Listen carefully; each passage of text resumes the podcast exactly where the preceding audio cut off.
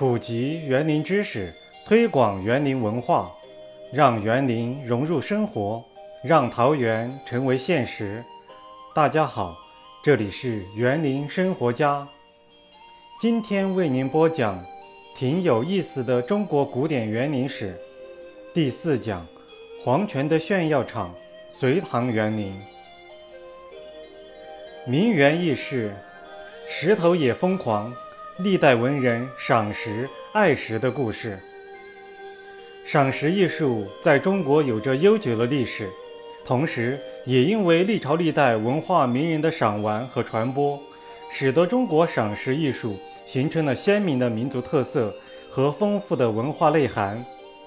文人雅士赏石的风气，最早可以追溯到近代陶渊明醉卧醒石的传说。相传。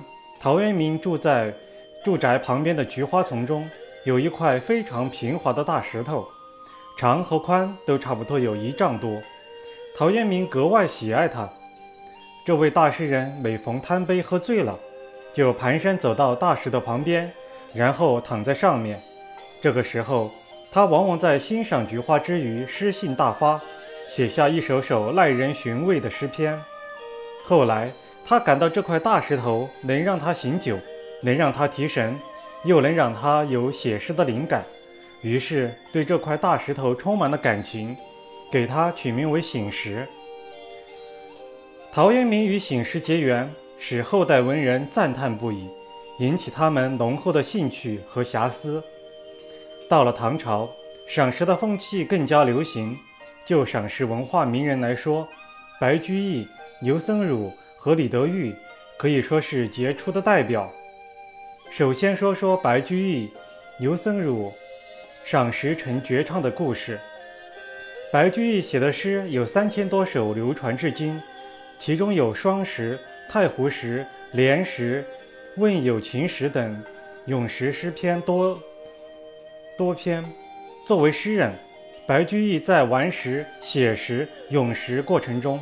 不但注入了自己的许多联想、想象和精神寄托，从赏识中引发出种种对人生的感悟，更珍贵的是融入了他赏识方法、理念以及他对赏识文化的理解，因而他的石诗、诗文对后世的赏识理念、赏识方法均有深远的影响。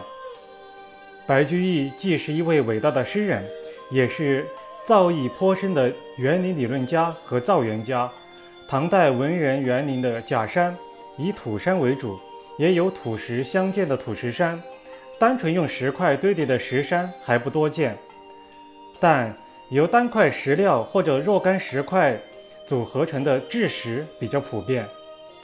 白居易是最早肯定制石美学意义的人，认为太湖石是第一等的园林石材。他晚年辞官，闲居洛阳，与石为友，常与告老定居洛阳的一代名相游僧孺一道赏石、咏石，结下了深厚的友谊。《太湖石记》就是为纪念他们之间的友谊而写的。游僧孺是历史上最早的太湖石收藏家，是他促进了对太湖石的开采和对太湖石审美价值的宣扬。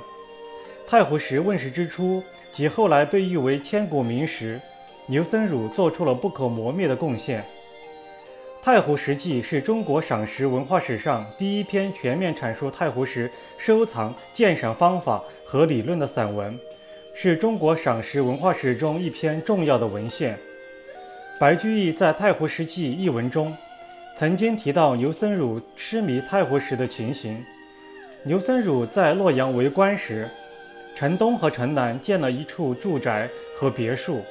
其中堆叠了大量的太湖石峰，游憩之时，与石为伍，待之如宾友，亲之如贤哲，重之如宝玉，爱之如儿孙。牛僧孺还把太湖石按其大小分为甲、乙、丙、丁四类，每类分别品评为上、中、下三等，并刻在石头表面，比如牛氏石甲之上之类，首开品石的先河。牛僧孺为官清正廉洁、高风亮节，但对奇石赠礼却从不拒绝。苏州刺史李道书曾送给他一块太湖石，这块石头神形绝伦，可谓上品。